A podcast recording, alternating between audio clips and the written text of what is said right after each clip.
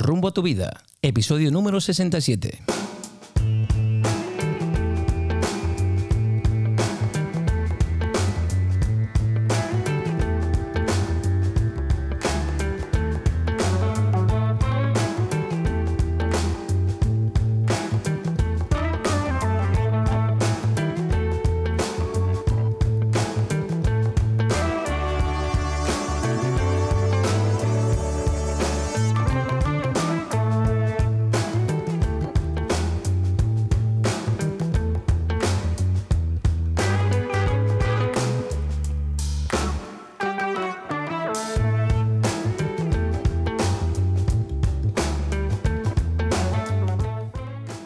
Amigos? Y bienvenidos a un nuevo episodio de Rumbo a tu vida.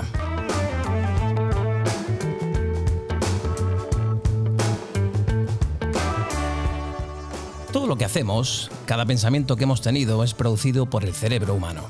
Pero exactamente cómo funciona sigue siendo uno de los mayores misterios sin resolver y parece que cuanto más investigamos sus secretos, más sorpresas nos encontramos.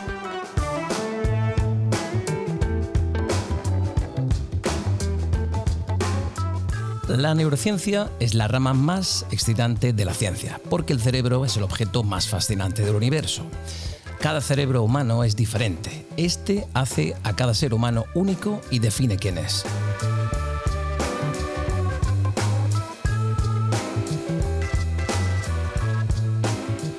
En una sociedad en la que la salud mental está cada vez más presente, el cerebro es la clave. Nuestros invitados de hoy quieren empoderar a las personas a través del adecuado manejo de sus cerebros. Aspiran a que algún día la gente entrene y potencie su cerebro al igual que ya lo hace con su cuerpo, ya que el cerebro es la base de todo lo que somos.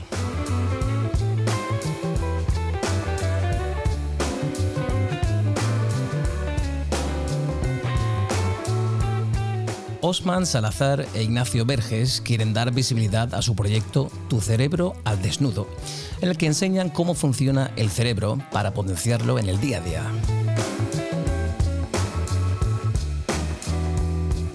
Osman Salazar es neurocirujano guatemalteco afincado en Mallorca por dos razones, principalmente el cerebro y el tinto de verano.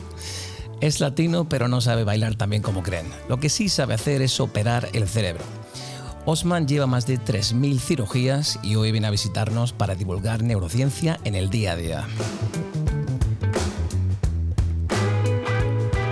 Ignacio Verges, el Steve Jobs maño, tras unos viajes por Países Bajos y unos cuantos tortazos de realidad, se decide a emprender y diseña para ser libre. Y hoy está aquí porque, según él nos dice, cerebro y dinero es un cóctel que le gusta bastante. Osman e Ignacio son la dupla adecuada para bajar a la tierra todos esos complicados conceptos de la neurociencia y explicarlos de una forma amena, útil y divertida. Osman e Ignacio, Ignacio y Osman, bienvenidos a Rumbo a tu vida. ¿Qué tal estáis? Pues muy bien, encantados de que nos hayas invitado aquí a ver qué nos depara esta experiencia. De momento empieza con marcha. Encantado, encantado. Muchas gracias, Andrew, por la experiencia y, aquí estamos. Gracias a, vosotros por querer participar en el podcast de hoy. Bueno, pues contadnos. Yo decía aquí en la breve introducción que formáis una dupla adecuada. Tenéis un proyecto que se llama eh, eh, Tu cerebro al desnudo. Contadnos cómo, cómo y por qué nace vuestro proyecto. Dale, dale, Osman. Muy bien.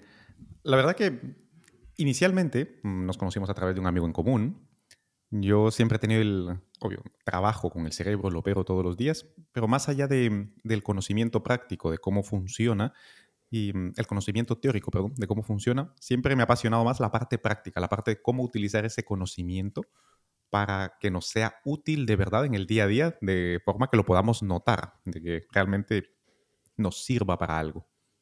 Y a través de ese amigo en común, se gestionó una entrevista con Ignacio para su podcast personal, en donde hablamos de distintos temas acerca del cerebro. Es una, una entrevista de casi hora y media y gustó a la gente, tanto a la audiencia de su podcast como a la gente que me conoce. Y entonces a partir de eso dijimos que, dada la dinámica que habíamos establecido en esa entrevista, el fin último de transmitir el conocimiento del cerebro y hacerlo fácil podía cumplirse. E iniciamos este proyecto en el 2 de marzo del año pasado. Qué bueno. Ignacio, tú tienes gran parte de culpa también en esto. ¿Cómo, cómo sale esto de ti? Claro, a mí me pasó, pues este amigo en común, Juan Carlos, recuerdo que me hablaba mucho de Osman eh, y me contaba cosas, pues el, el, tío que me cuenta esto del cerebro, tal.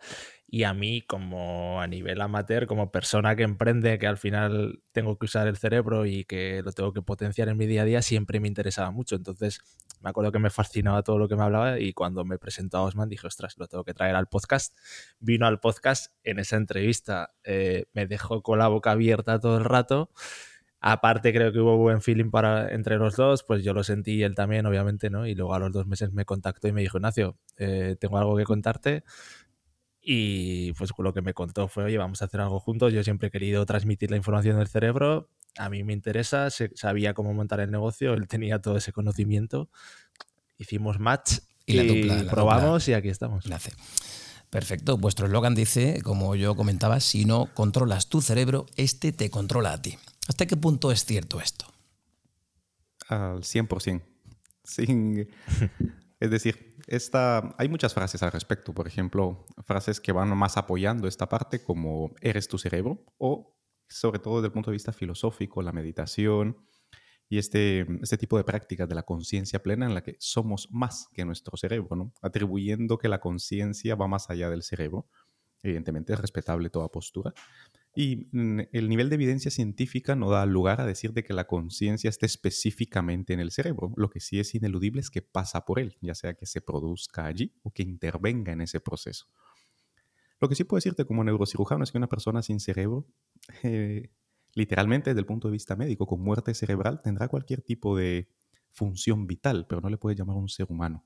Y tendrá cualquier tipo de reactividad al medio, pero no le puede llamar a eso conciencia, y te lo digo porque lo veo todos los días. Veo gente en, desafortunadamente en esa situación. Ahora precisamente, ahora precisamente, Osma, perdona, eh, hablaremos dentro de un ratito precisamente de eso, ¿no? Algo que a mí personalmente me apasiona, ¿no? Las, las FMs y esa actividad o no actividad cerebral y esa conciencia o no conciencia de lo que está sucediendo. Súper interesante. Entonces, eh, realmente todo lo que somos está en nuestro cerebro de una forma u otra, está influido, determinado y configurado por lo que está en nuestro cerebro. El hecho de tener este conocimiento hace las cosas, no te diría más sencillas, pero sí más explicables y sobre todo las hace más reproducibles. El darte cuenta que tus emociones son procesos bioquímicos cerebrales, de cómo funcionan las conexiones de la sinapsis entre una neurona y otra, el entender que tus decisiones son procesos cognitivos que suceden en tu cerebro, tu conducta, tu comportamiento, etcétera, etcétera, tus sueños, tus ilusiones, tus experiencias, em, estados modificados de la conciencia, etcétera, todo esto son fenómenos estructurales, anatómicos y funcionales, fisiológicos del cerebro. Y entonces te da cierto margen para poder gestionarlos. Esa es la importancia de tener esto presente. Siempre. Fundamental. Ignacio Yosman, eh, ¿qué está sucediendo actualmente ¿no? para que cada vez tengamos más y más casos de, salud mental? ¿O es que ahora es más notorio esto, con esto de la, comunicación de hoy en día? Bueno, yo desde mi punto de vista no, científico, que luego Osman explicará mejor, creo que sí que hemos vivido un poco de una toma de conciencia en la sociedad, que creo que está muy bien. Nosotros muchas veces lo hablamos el hecho de que pues simplemente en el colegio no se dé educación mental, pero sí se educación física, creo que durante muchos años nos ha cableado y nos ha hecho tomar conciencia para saber que el físico es importante, que la dieta es importante, pero no nos han enseñado tanto desde pequeños a saber que el cerebro es importante. Y nos pasa que luego llegamos a unas edades donde ya, ahora te explicará Osman, el cerebro está muy cableado y nos damos cuenta de que nadie nos ha enseñado a usarlo y que nos acarrea la mayor parte de los problemas en nuestra vida, porque como ha dicho Osman, el cerebro es todo. Entonces creo que poco a poco, y es bueno, se está tomando conciencia, aunque lo que pasa que lo hemos hablado muchas veces nosotros, va a llevar años, esto no se consigue de un día para otro, pero vamos por buen camino, espero. Sí, definitivamente. Digo que aquí veo tres tendencias. La primera es el, el sistema social, socioeconómico en el que vivimos. Vivimos en algo que en el proyecto llamamos el capitalismo cognitivo. Es un sistema que depende absolutamente de la simetría de información entre los que saben más de cómo funciona el cerebro y los que saben menos, y la explotación de esa diferencia. Todo fenómeno económico se, se basa precisamente en la simetría de información. Pero cuando el objeto de esa información es el funcionamiento mismo del cerebro humano y todo lo que esto representa, Estamos hablando de un sistema bastante más extractivo y con un poder bastante más perverso, no en el sentido maligno, sino que en el sentido de que ocasiona unas grandes diferencias. Por ejemplo, vivimos en algo que se llama la, la sociedad de la identidad o la economía de identidad, la economía de la atención, la economía de la emoción, del sentimiento, etc. Es decir, el conocimiento específico de cómo funciona el cerebro estimulando las partes más primarias de él para obtener un beneficio a su través, es el, es el modelo económico vigente. Esa es la primera causa, el sistema socioeconómico. Lo segundo es que las actividades que hacemos están fuertemente determinadas por el intelecto, por la parte más, cada vez los trabajos manuales siguen existiendo, pero aún esos trabajos manuales tienen una complejidad cada vez mayor y se necesita de más y más procesamiento de información.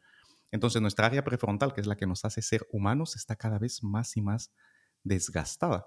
Además, se nos exige ser más empáticos, ser más respetuosos con las personas, se nos exigen una serie de estándares emocionales que evidentemente son deseables, pero son difíciles de sostener para una parte del cerebro que tanto para ser empático como para procesar información compleja tiene la misma unidad de consumo, que es glucosa y oxígeno, que son finitos. Entonces, ese desgaste hace que sintamos que no rendimos ni a nivel cognitivo ni a nivel afectivo. Esa es la segunda razón.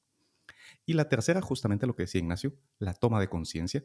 Cada vez somos más conscientes que nuestra salud mental representa una parte importante de nuestra salud a nivel global, incluyendo la física. Entonces, estos tres fenómenos en conjunto hacen de que tanto el cerebro como la salud mental estén siempre presentes en la mente de las personas. Buenísimo y fundamental. Anoche precisamente eh, me fui a la cama escuchando un podcast vuestro, hablabais sobre cómo, qué hace nuestro cerebro cuando, cómo y cuándo aprendemos. Me pareció súper interesante. Y ahora me gustaría, a colación de esto, me gustaría preguntaros a ambos qué beneficios tiene que una persona exitosa que sabe potenciar su cerebro respecto a otra que no. Yo creo que aquí hay que diferenciar, por ejemplo, recuerdo que nos enviaron un comentario al que recibo, cada vez recibimos más, que mm, les daba la sensación que nuestro podcast estaba cada vez dirigiéndose más hacia el alto rendimiento, la gente de éxito, definiendo como éxito como personas que tienen mayor notoriedad o mayor ingreso económico, mayor visibilidad en la sociedad, ¿no? Nada más lejos de la realidad.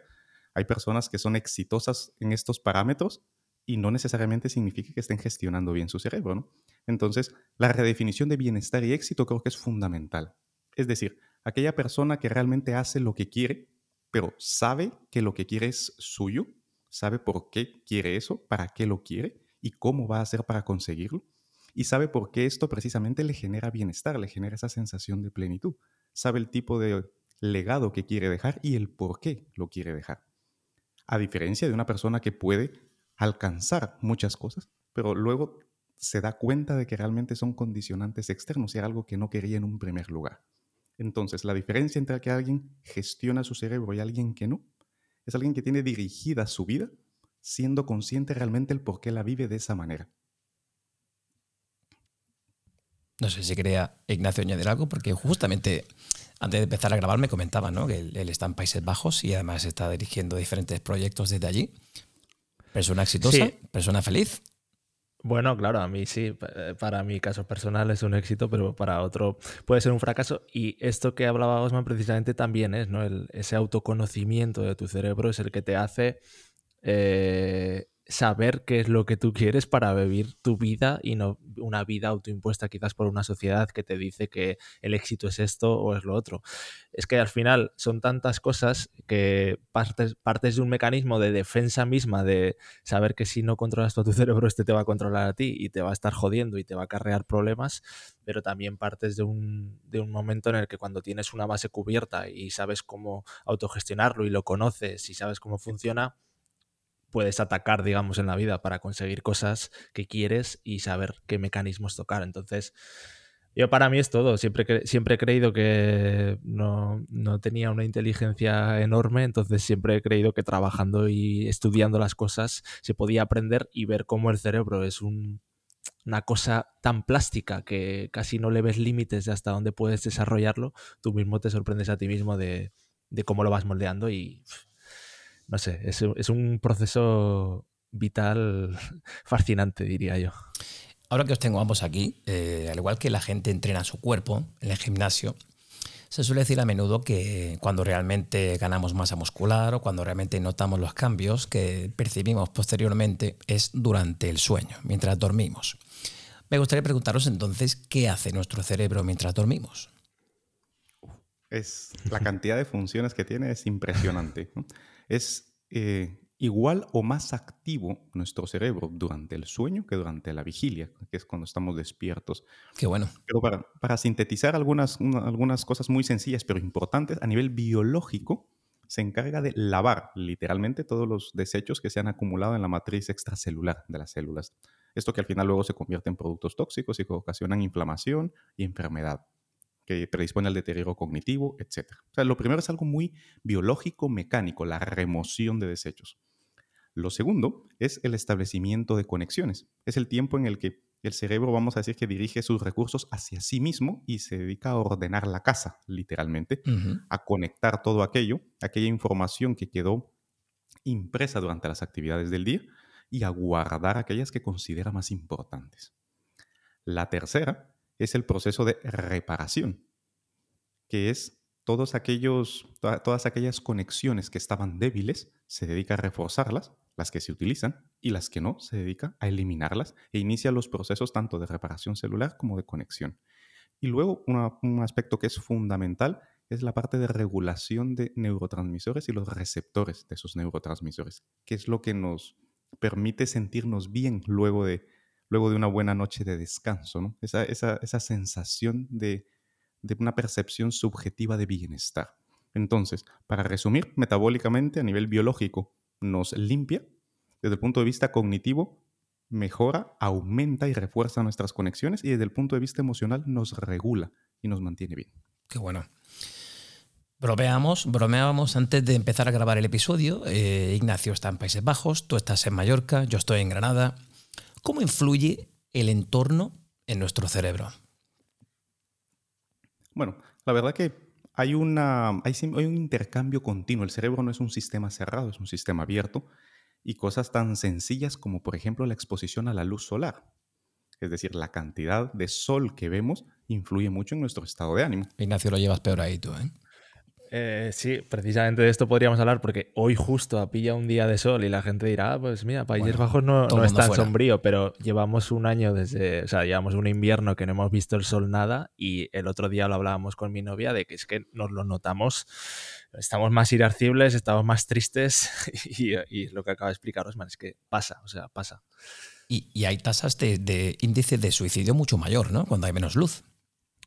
Sí, parece que los países nórdicos. Los países escandinavos, bueno, es, es eh, multifactorial, pero hay dos que sí están muy, muy determinados. El primero es el nivel biológico.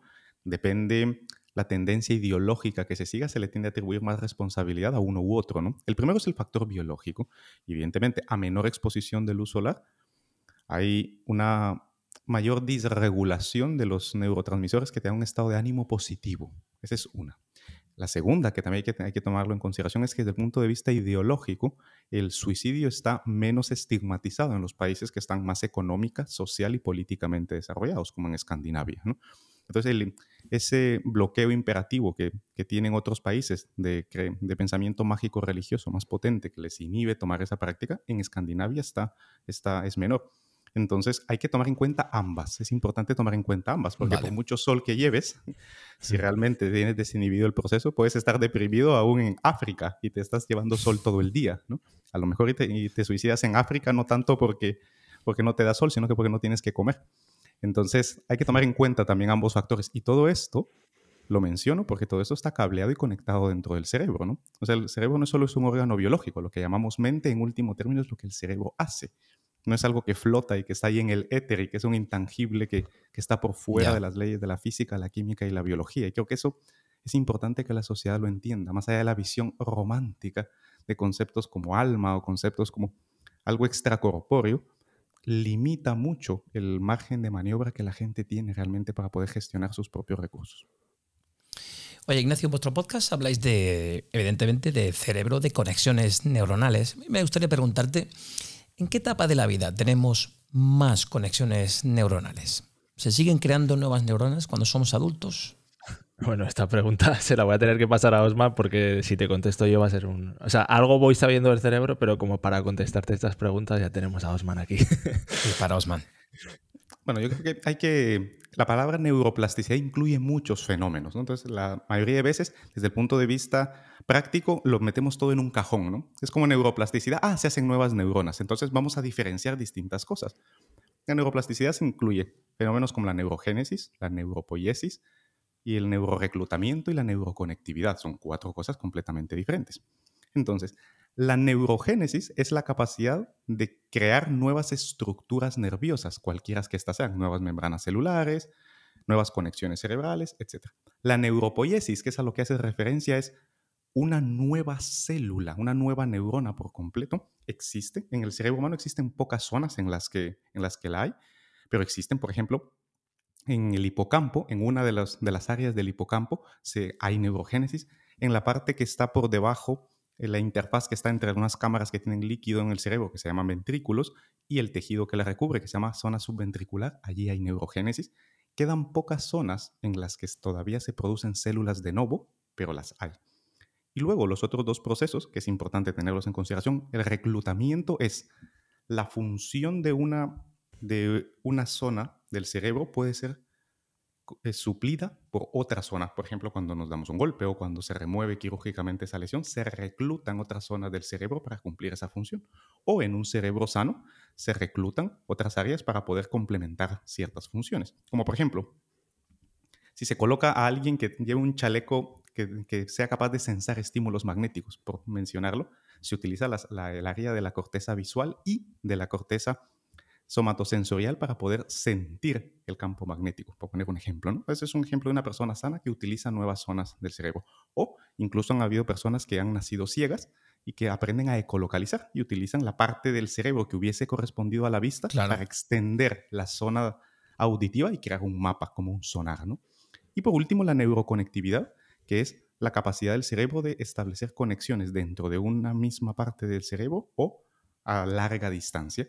Entonces, todos estos fenómenos que se llaman neuroplasticidad y que parecen que están todos en el mismo saco, es importante diferenciarlos para no confundirlos. Sobre todo cuando se lee un artículo, pensar, eh, hacer una conclusión errónea de lo que se está leyendo. Y al hilo de esto que decías de a qué edad, eh, recuerdo cuando esto hicimos un podcast que sí que me sorprendió mucho lo que me contó Osman, eh, que ahí a una época en la adolescencia como que se producía algo que se llama la poda sináptica, ¿verdad, Osman? Que era como que todos los... lo voy a contar yo y luego me corriges, pero era algo así como que todo lo que no habías usado hasta esa época se limpiaba, se hacía una limpia y volvías a empezar de cero. Y por eso sí que a mí me llamó mucho la atención lo importante que es y lo poco conscientes que somos todavía a esas edades de cómo todavía se está cableando nuestro cerebro y cómo va a marcar eso en nuestra vida. Nosotros ahora tenemos un chaval que es un tenista que está en esa edad de adolescencia y se lo decimos, es que estás en una edad clave para trabajar. Claro. Porque ahora todo lo que hagas va a marcar tu vida. Después a, los 30, 30 y pocos años ya como que el cerebro ya se ha mielinizado del todo y a partir de ahí se sigue desarrollando, pero, pero tienes mucho menos posibilidades, ¿no? Qué bueno. Definitivamente, hay hitos, hay hitos que cumplir y en las edades son importantes. Eso, es, eso hay que tener en cuenta. Si, si hay cambios en la capacidad del cerebro a nivel biológico y evidentemente para adquirir y para procesar nueva información. ¿Y qué pasa con la música? ¿De qué forma afecta la música a nuestro cerebro? La música, los seres humanos somos seres inherentemente musicales, es decir, tenemos una temporalidad, tenemos una ritmicidad y le asignamos significado a la música, ¿no? que son los tres conceptos que hacen de que, de que nuestro cerebro sea musical. ¿Cómo le afecta? Bueno, le afecta en, de entrada, la música tiene un acceso a la parte emocional del cerebro, al sistema límbico, más directa. Entonces, lo primero es que es capaz de inducir, evocar emociones, cualesquiera. Y si cuando estas eh, conexiones se asocian a una memoria, cuando se asocian a eventos concretos, pues sirve para poder como anclaje del estado emocional a las experiencias vitales. Esa es una. Otra es que permite la regulación de nuestra sensación subjetiva de tanto de bienestar como de malestar. O sea, es capaz de tranquilizarnos o es capaz de estresarnos, ¿no? O sea, es capaz de cambiar nuestra predisposición a pensar sentir y actuar de determinada manera. Esa es la otra. Ahora bien, estas conclusiones que se han sacado, que si, que si lees el fragmento K44 de Wolfgang Amadeus Mozart vas a tener niños que son genios, esto, esto, no, esto no es así. Entonces, eh, no, no, no, poner a todos los niños a, escuchar música clásica y pensar que te van a nacer Albert Einstein, porque no, no va así el impacto de la música. Pero según nos dices, eh, al fin y al cabo provoca una emoción, ¿no? Y precisamente en Rumbo a tu vida hablamos mucho de, de lo que es la inteligencia emocional. Ahora que te tengo aquí, Osman, perfecto. ¿Qué estructuras del cerebro están más relacionadas con las emociones? De hecho, el cerebro es emocionalmente, es eh, predominantemente emocional e inherentemente moral. Y eso es algo importante tenerlo muy, muy en cuenta. Buen titular ese. El tronco del cerebro, que es la parte más, lo que se cataloga a nivel de la divulgación, es como el cerebro reptiliano, es lo que nos mantiene vivos, nuestra respiración, etc.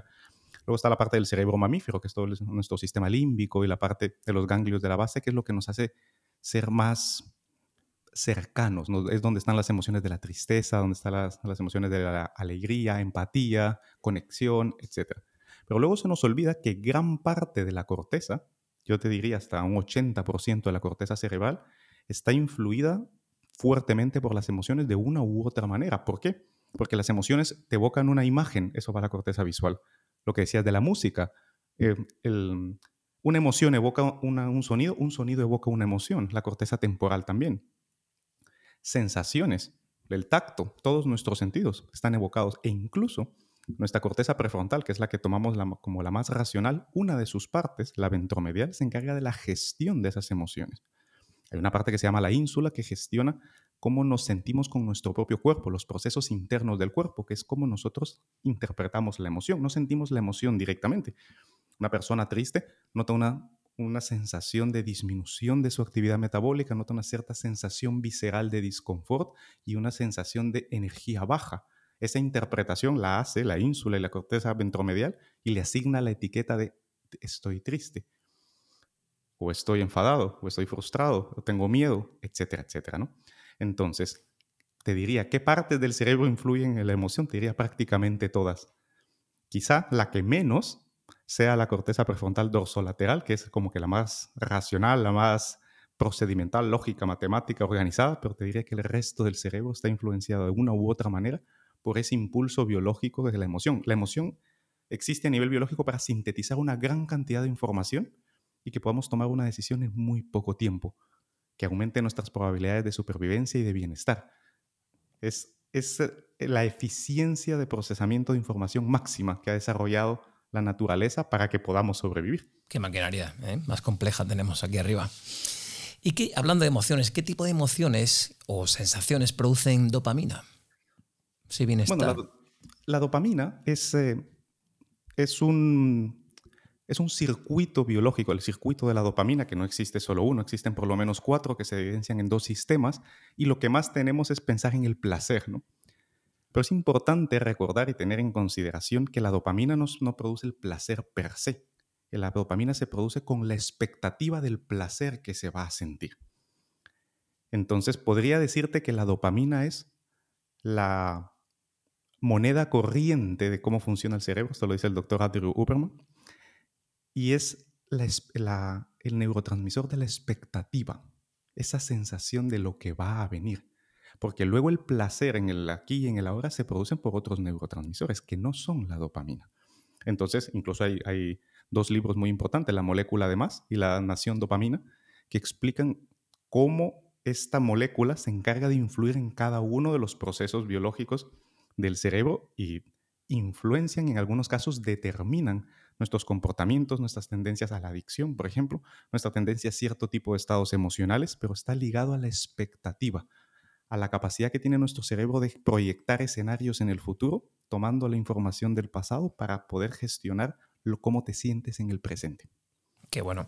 Hace poco, este verano, leía un libro de Marian Rojas Estapé, la psiquiatra española, y recuerdo leer que ella decía que tenemos la capacidad de hacer que nuestro cerebro genere las mismas sensaciones que generó en su momento cuando vivimos, en realidad, en ese momento, una sensación de bienestar tenemos la sensación de echar la mirada al pasado y por lo tanto llegar a segregar las mismas no sé qué pasa en nuestro cerebro, sensaciones, por así decirlo, de que generamos en su momento.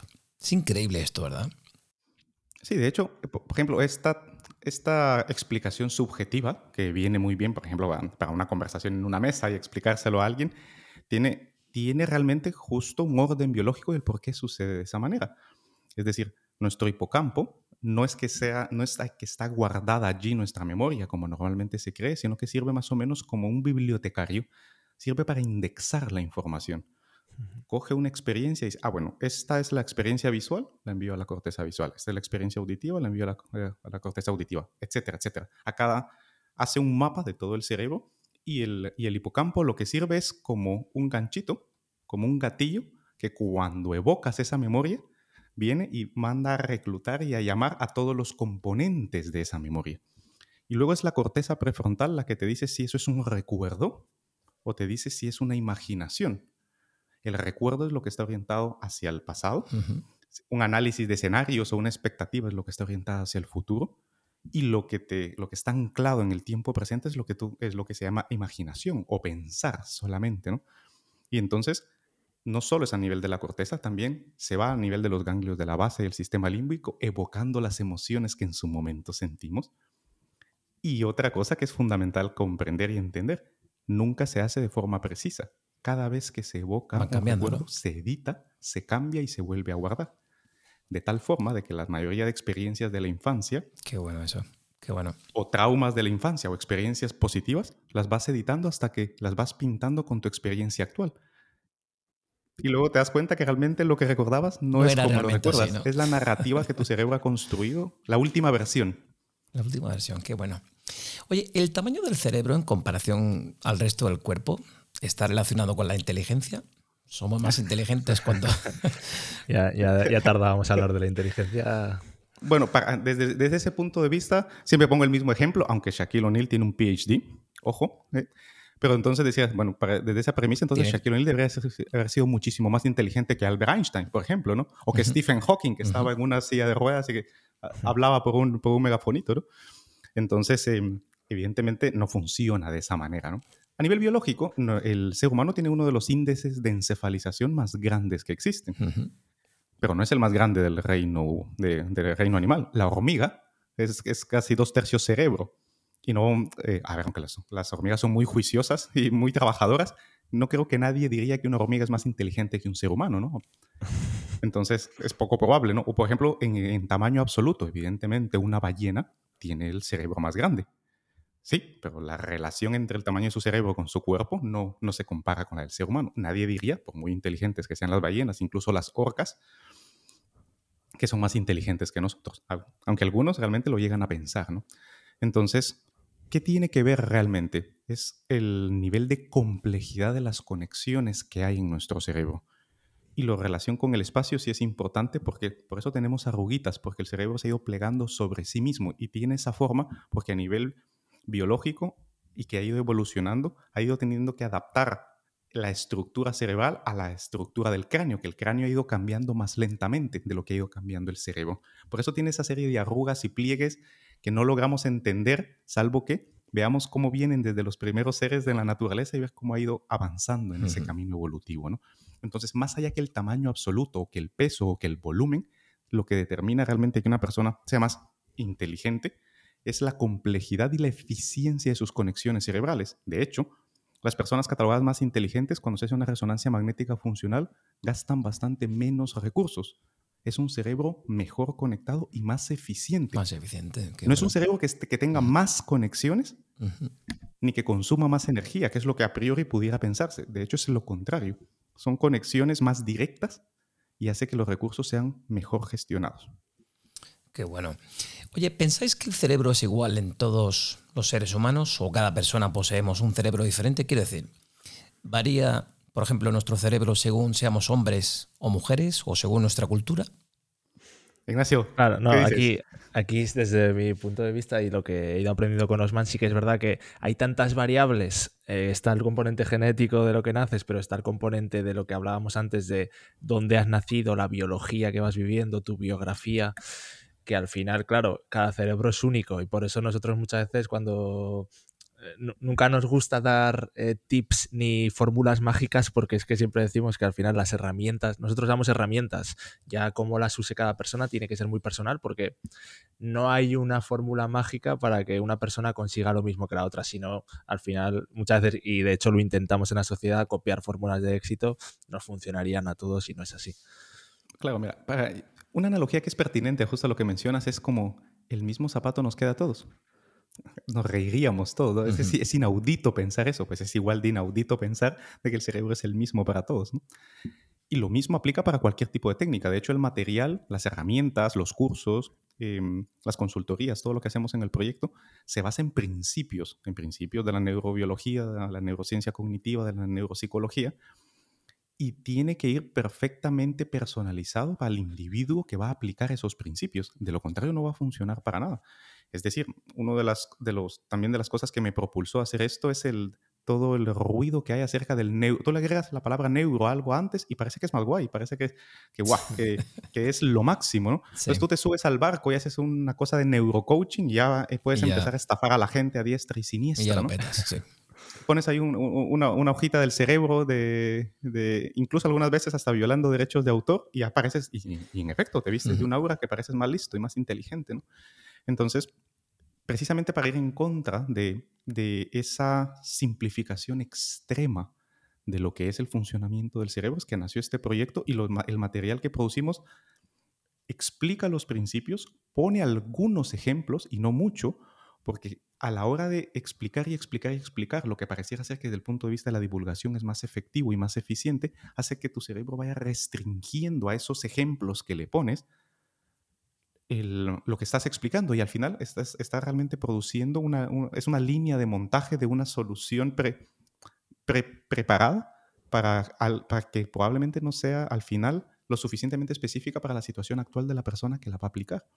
Entonces, es importante diferenciar principios de que realmente qué es lo que hay que saber y cómo hay que aplicarlo de algo que ya está prediseñado, que es muy probable que no se aplique a tu situación particular. Entonces respetamos mucho eso en el proyecto. De hecho, cuando alguien nos pregunta, es que me gustaría más ejemplos, decimos, no, no, es que eso está hecho así por diseño. De hecho, el soporte que brindamos cuando nos preguntan algo, les guiamos en ese punto, en el que confíen más en la capacidad creativa y productiva de su cerebro y no tanto en la capacidad de seguir lo que ya está hecho, porque eso es lo que nos genera una insatisfacción continua. Si, si, yo reproduzco lo que, lo que tú haces, ¿en dónde está la parte mía entonces? Solo te estoy copiando, no estoy haciendo nada para lo mí. Lo que sí es obvio es que hay diferencias entre el cerebro masculino y el femenino. Por ejemplo, el otro día leía que hay cambios en la actividad cerebral de, de la mujer durante el embarazo, ¿no? Por ejemplo, se potencia la capacidad para cuidar, para cuidar al bebé, el instinto ese maternal se potencia o se favorece un instinto mental más maduro, quizás, ¿no? Sí que hay cambios obvios, ¿no? Entre mujer y hombre, el cerebro de cómo opera cada uno o no. Sí y no. Y no tiene nada que ver con la corrección política. Es decir, a nivel biológico hay, hay, hay diferencias, pero estas diferencias son bastante menos de las que a priori pudiera parecer. Es decir, el mismo el, ejemplo, no es como coger un cerebro, yo cojo un cerebro en mi mano y no puedo decir este cerebro así, a bote pronto, este cerebro es de una mujer o es de un hombre, ¿no? sin compararlo con ninguna otra referencia. Es verdad que a la hora de mm, poner ese, ese cerebro en el microscopio y buscar ciertas estructuras que han demostrado que hay ciertas diferencias, sí se podría inferir y encontrar esas diferencias. ¿no? Entonces, desde el punto de vista biológico, evidentemente lo que principalmente nos diferencia es la capacidad de, dar la vida, ¿no? Entonces el cerebro femenino pues viene para fungir como la parte de madre a nivel biológico, y, es, y esta función sí está diferenciada a nivel del hipotálamo, a nivel de los núcleos del hipotálamo y cómo se secretan las sustancias como la oxitocina o la prolactina, por ejemplo, que es lo que hacía referencia que aumenta la conexión con el niño, con la futura cría en otros mamíferos. Ahora bien, si ese mismo cerebro se expone a una serie de experiencias vitales distintas, como el juego de roles, estas diferencias se van cada vez reduciendo. Al ser plástico el cerebro, el juego de roles que se enseña desde muy pronto hace que estas diferencias se vayan acrecentando. Entonces, lo que se menciona por la parte de progresista, de igualar los cerebros, esta parte es igual de permisiva y, e igual de peligrosa que el mantenerlos completamente aparte. Ambas tendencias extremas a la sociedad no le vienen bien. Entonces, las diferencias existentes vienen principalmente en el funcionamiento a nivel de la reproducción biológica.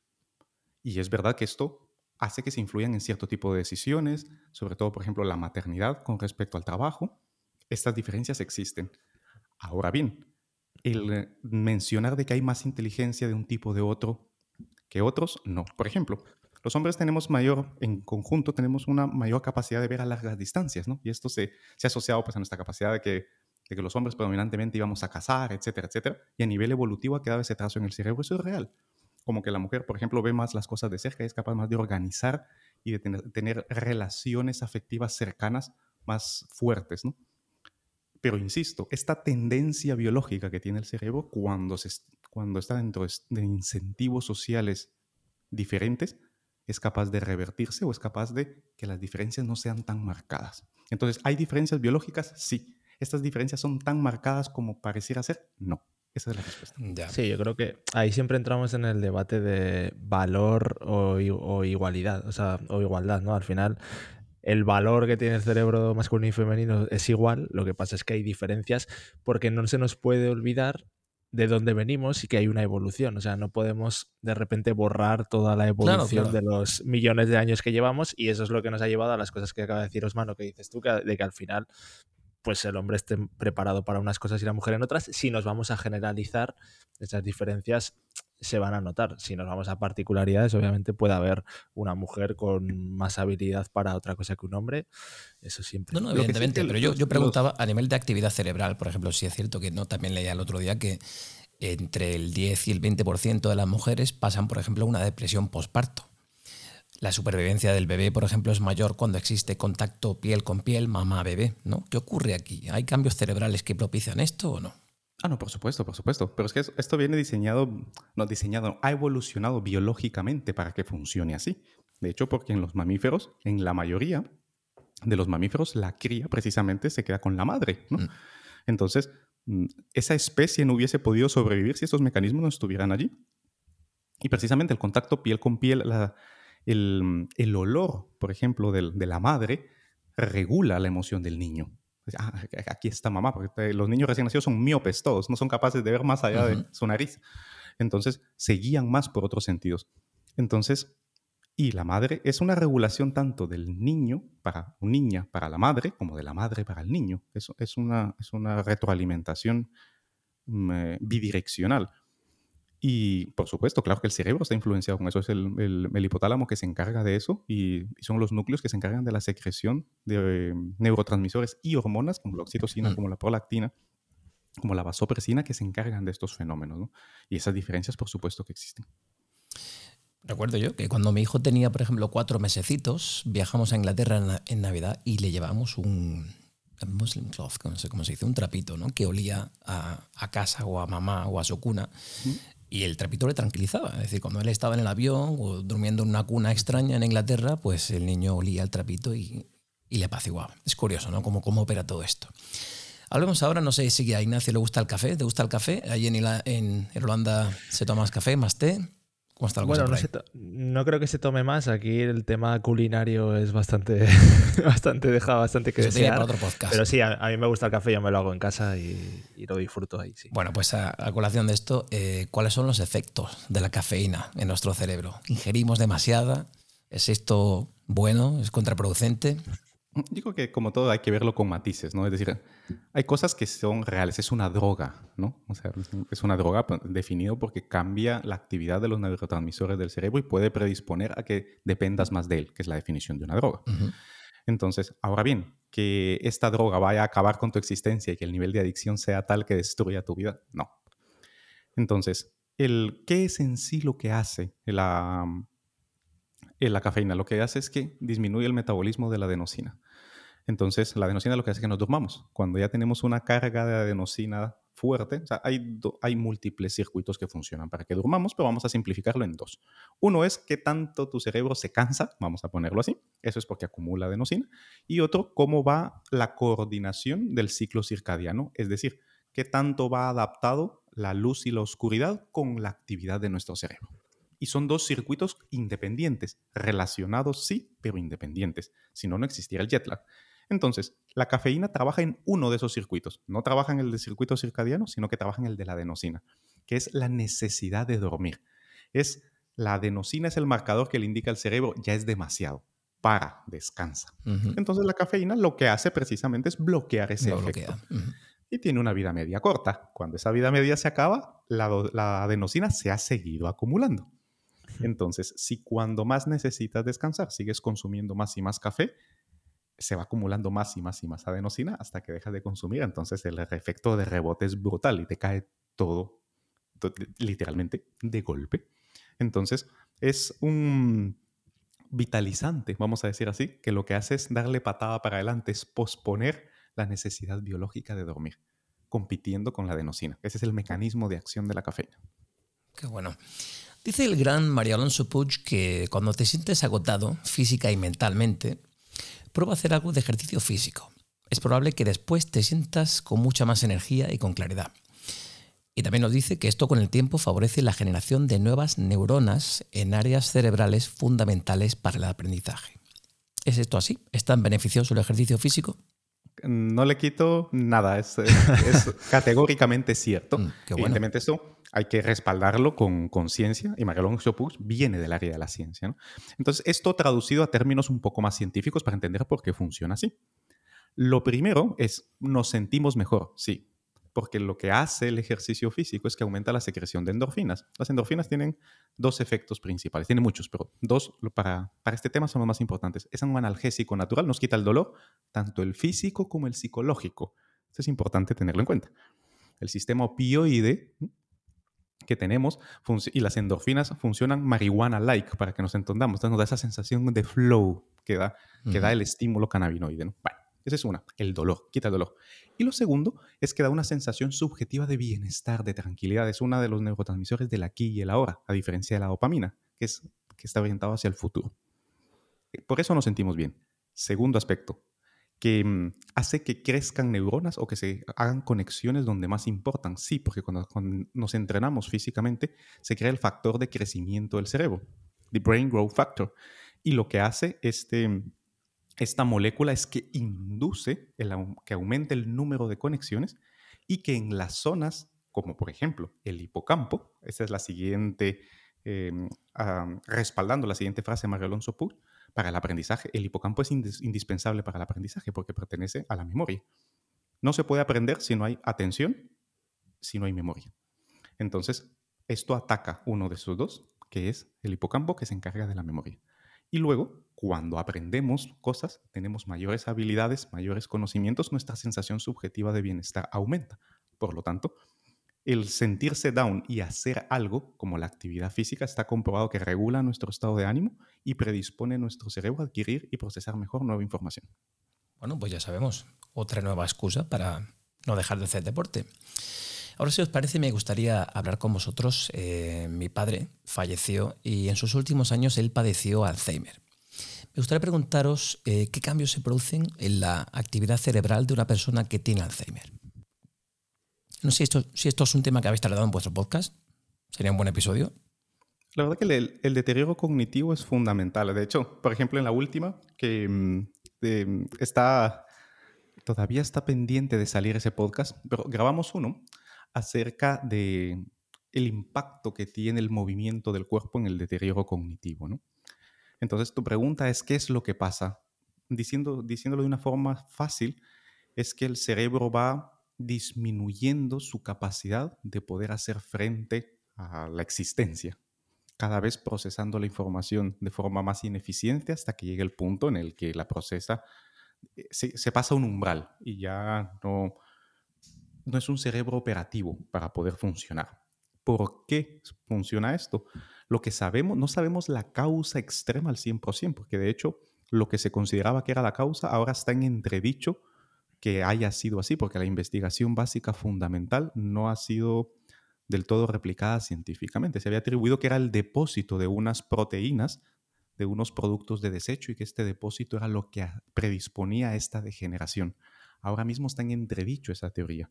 Lo que sí podemos decir son los efectos que tiene. Disminuye el número de conexiones cerebrales, disminuye la eficiencia de procesamiento de la información y disminuye la capacidad de poder ir regulando nuestros propios estados internos. Cada uno de estos va, sucediendo de menor complejidad, van cayendo los más fáciles, vamos a decir así, hasta que de último caen los más complejos. Y entonces ves una persona de que empieza con pequeños despistes hasta que al final es una persona que no puede regularse a sí misma y luego no tiene capacidad ni regular cuánto come, ni cuánto duerme, etcétera, etcétera, hasta que el, mismo Alzheimer puede llegar a hacernos a fallecer porque ya nuestro cerebro ya no tiene capacidad de regularse a sí mismo. ¿no? Y oye, me preguntan aquí en casa una cosa muy importante. ¿Las personas con Alzheimer son conscientes de este tipo de proceso? ¿Son conscientes de que se están volviendo olvidadizos? ¿De que olvidan que desayunaron hace un ratito? En los estadios iniciales, sí. Se percatan de que algo no está algo bien. pasa, ¿no? Lo que también es verdad es que todo depende de la importancia que esa fase inicial tenga para las personas. Por ejemplo, de hecho, uno de los factores de riesgo para desarrollar Alzheimer son personas que durante toda su vida han tenido una actividad cognitiva de alta cualificación o de alta complejidad, porque tienen un rendimiento cognitivo tan alto que las pequeñas cosas se pasan más por alto porque tienen más recursos para compensarlo. Y entonces, y estas personas precisamente son las que más rápido se dan cuenta de que algo no está bien. El problema es de que nos damos cuenta en los estadios iniciales, pero no les damos importancia o asumimos que, bueno, ahora cada vez eh, la sociedad está más, está más concientizada al respecto, pero en las fases iniciales nos damos cuenta, pero ya en la, fase moderada y en las fases siguientes, no. ¿Y qué podemos hacer para, para evitar esto? Aquí lo veo Ignacio. Ignacio, en el último podcast estuvimos hablando bastante de esto. Hay, un montón de, de, actividades, así que... No, obviamente, lo que hablábamos ahora, por ejemplo, del, del deporte, o sea, la, actividad física es muy importante y yo creo que también pasa muchas veces, eh, por ejemplo, en las generaciones de mis abuelos, eh, lo que pasaba era que eran personas que normalmente habían tenido trabajos muy físicos, pero en cuanto se jubilaban, paraban por completo su actividad y inmediatamente notabas el deterioro porque no tenían ese hábito. Yo creo que nuestras generaciones, que quizás hemos tenido la suerte de tener trabajos mejores, que ya no son tan físicos, tenemos más el hábito del deporte y la clave está en mantenerlo, eso por supuesto.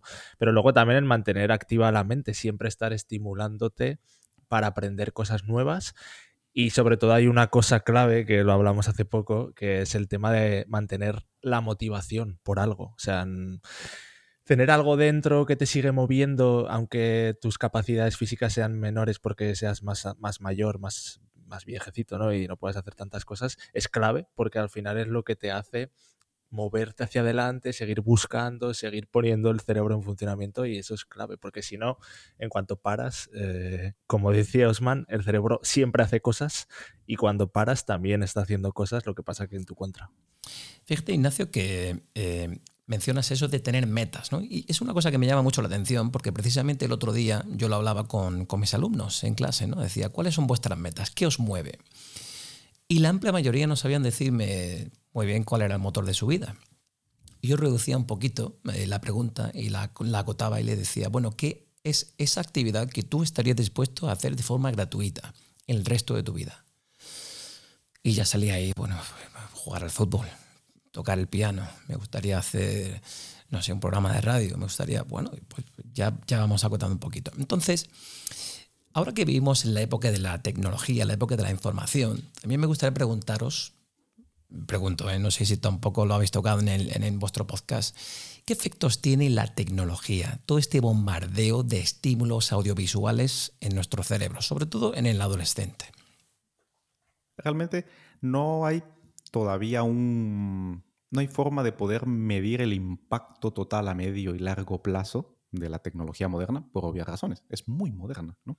No tenemos estudios a 20, 30 años de lo que hace la tecnología, porque hace 20 o 30 años no existía la tecnología que está actualmente. Entonces, no nos queda más que ir por, las por la parte del cortoplacismo, es decir, los impactos que tenemos, estudios que están a 2, 3, 4 o 5 años, que es lo máximo que tenemos, por ejemplo, de aplicaciones de lo más...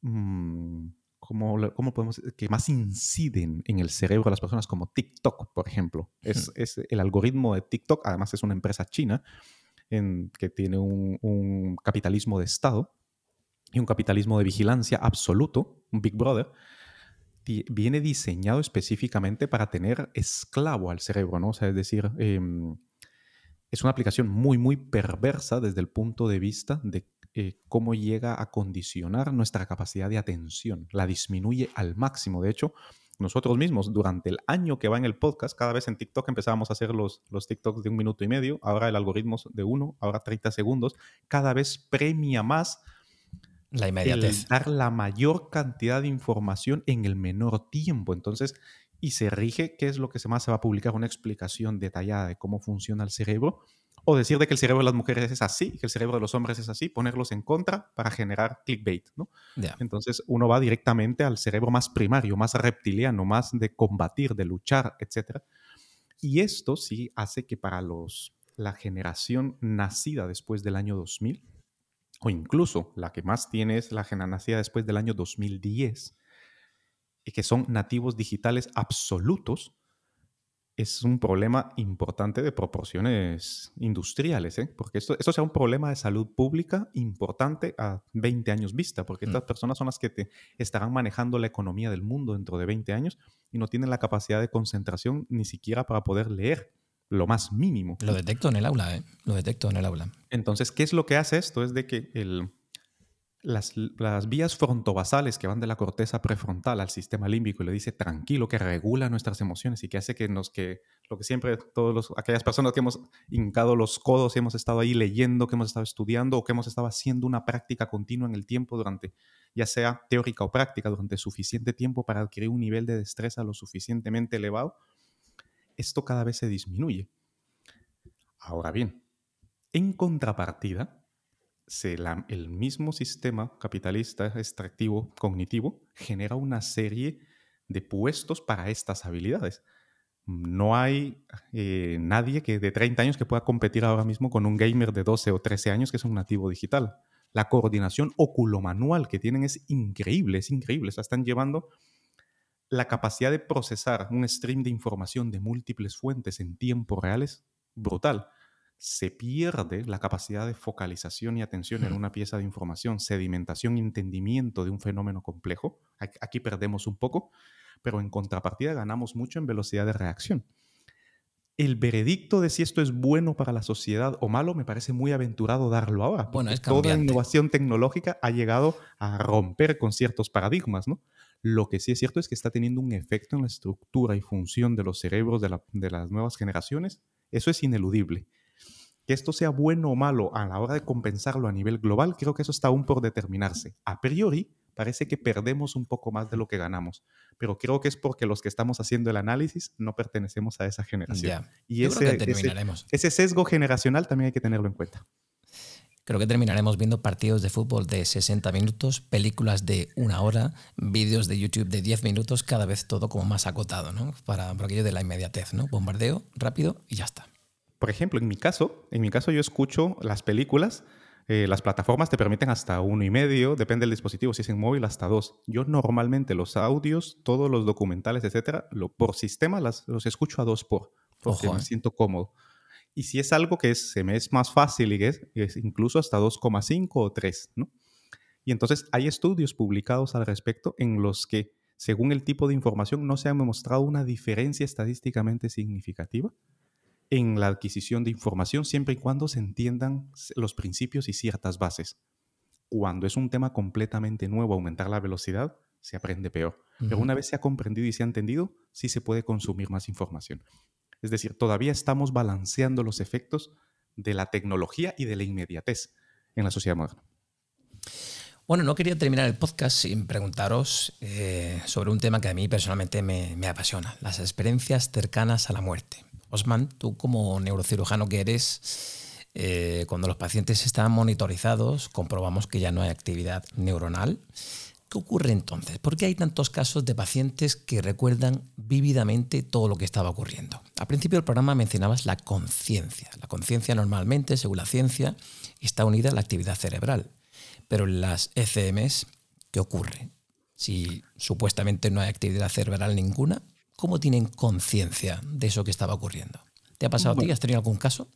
Me ha pasado a mí. O sea, yo, yo, yo tenía un casi ahogamiento, estaba a punto de morirme y he tenido una experiencia cercana a la muerte. Bueno, entonces puedo hablar no de lo que me dice el libro, no de lo que me cuentan, sino que de lo que experimenté yo.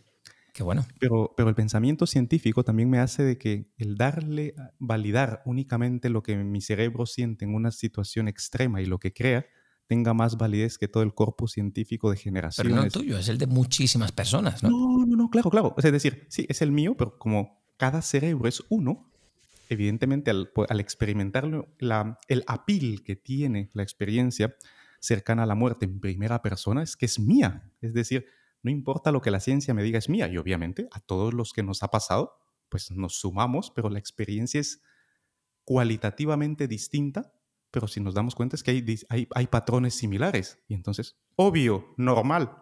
El cerebro sigue la ley, de la, la ley de la física, la química y la biología y procesa la información de determinada manera. Normal que estas experiencias se parezcan cualitativamente entre sí de alguna manera porque pertenecen a un órgano que está organizado de forma similar. O pertenecemos a la misma especie.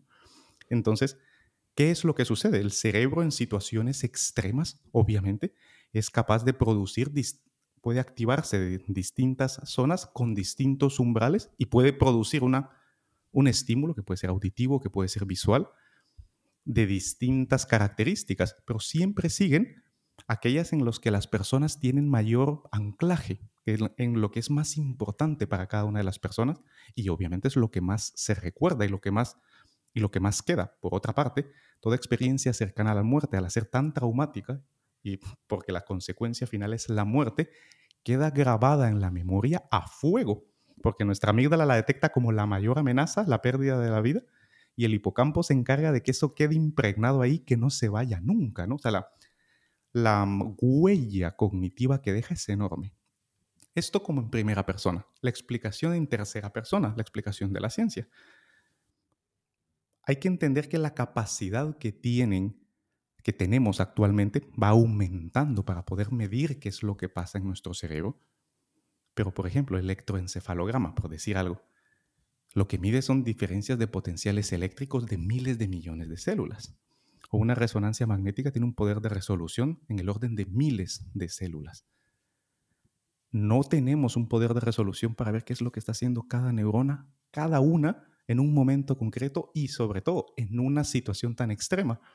Es decir, un monitor plano cardíaco y un electroencefalograma plano por una parte o con poca actividad, sin mayor capacidad de resolución para saber qué está pasando célula a célula, son medidas bastante gruesas como para poder dar por completo una explicación de la experiencia subjetiva humana. Lo que sí es verdad es que la mayoría de literatura de las experiencias cercanas a la muerte, las personas no han estado sometidos a una monitorización completa de todas sus funciones vitales ni toda su actividad cerebral, sino que han sido en entornos casi siempre mm, o fuera del hospital o cuando se producen dentro del hospital con poca monitorización. Entonces las conclusiones que se pueden emitir acerca de ellos son bajas. Lo que sí es verdad es que nuestro cerebro tiene como último bastión generar una respuesta de un deseo vital, está, está ahí para que vivamos. Entonces, estas experiencias cercanas a la muerte pertenecen a ese reflejo biológico primario de continuar viviendo. Y hay que entenderlas como tal. Ya digo que da, para otro podcast. Bueno, y para concluir, eh, no quería que se me quedase en el tintero la pregunta de personas que se encuentran sumidas en una depresión. ¿Qué ocurre en el cerebro de una persona que se encuentra en una depresión? ¿Por qué no ven salida? ¿Por qué no ven luz? Sí, yo creo que en primer lugar la depresión es una enfermedad real, porque me lo preguntan constantemente si esto es simplemente algo, algo de la mente, como que si este algo fuera... No, la depresión es una enfermedad real y tiene cambios biológicos y metabólicos a nivel del cerebro. Entonces, la depresión como tal, como enfermedad, lo que ocasiona es una sensación, o sea, los neurotransmisores que se encargan de regular nuestra sensación de bienestar están orientados hacia que nos sintamos mal, vamos a decir así. No solo es uno, dos o tres neurotransmisores, sino que es el balance general de ellos. Se encuentran hacia la baja y hay una sensación de falta de energía vital, ¿no? condicionada por estos cambios. Ahora bien, esto también hay que tener en cuenta que hay una base, una línea basal en la que las personas son, tienen una sensación subjetiva de bienestar mayor o menor. Las personas que biológica y genéticamente vienen predispuestas a sentirse más down, más tristes, son las más vulnerables a poder llegar a estos extremos, ¿no? Y entonces, esto es la parte a nivel de los ganglios de la base y el tronco, a nivel de neurotransmisores, la explicación más sencilla, pero nunca satisfactoria.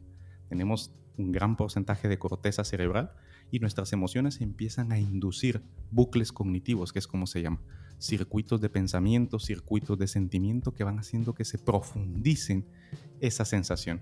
Entonces entramos en un círculo vicioso en el que me siento mal y estoy produciendo pensamientos que me hacen sentir peor. Estos pensamientos hacen que mis emociones sean peor. Esta emoción genera un pensamiento peor y voy tomando conductas cada vez más perniciosas.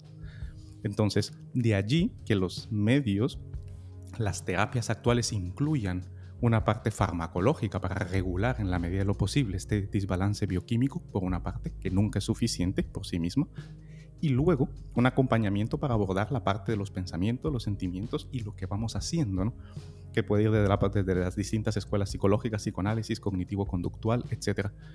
El abordaje combinado de la psicoterapia y de la farmacoterapia es lo que ha demostrado que tiene mayores probabilidades de éxito de salir de esa de, ese estado biológico y psicológico del cerebro. Qué maquinaria tan compleja, ¿no? Como decía antes. Bueno, pues para todos aquellos oyentes que quieran potenciar su cerebro, ¿por qué no le decimos a la audiencia, Ignacio Osman, dónde pueden encontraros? ¿Qué le podéis ofrecer?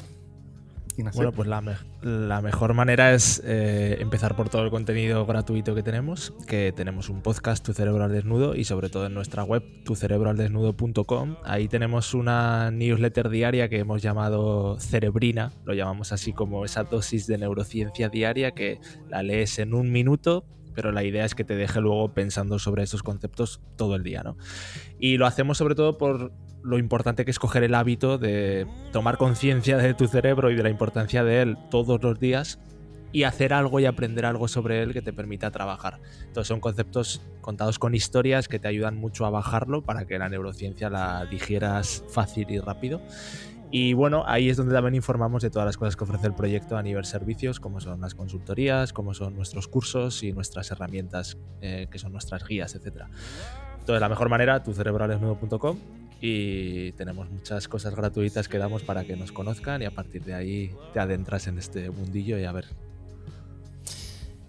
Pues Osman, Ignacio, ha sido todo un placer hablar de forma sencilla y clara. Menuda clase magistral nos ha dado Osman sobre nuestros cerebros. O sea que solo me queda daros las gracias por haber encontrado un ratito para compartir todo este eh, caudal de sabiduría con la audiencia de, nuestro podcast de Rumbo a tu Vida. Muchísimas gracias, Países Bajos, Ignacio. Muchísimas gracias, Guatemala, Mallorca. Osman, ha sido todo un placer hablar con vosotros esta mañana. Muchas gracias, Andrew. Y bueno, y recordarle a tanto a tu audiencia como a la nuestra, que si no controlamos nuestro cerebro, este nos controla a nosotros. Gracias por la invitación. Un abrazo. Gracias, Andrew. Un placer.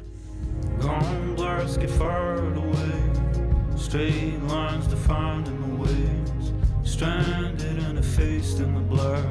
Old lives bleeding naked and lost. Pues como decíamos, en nuestro episodio ha sido todo un lujo, una clase magistral, hablar con, con Ignacio y con Osman, los creadores de Tu Cerebro al Desnudo. Ya sabéis, os emplazamos a que escuchéis su podcast, a que vayáis a su página web y sepáis un poquito más sobre cómo opera este complejo órgano que tenemos.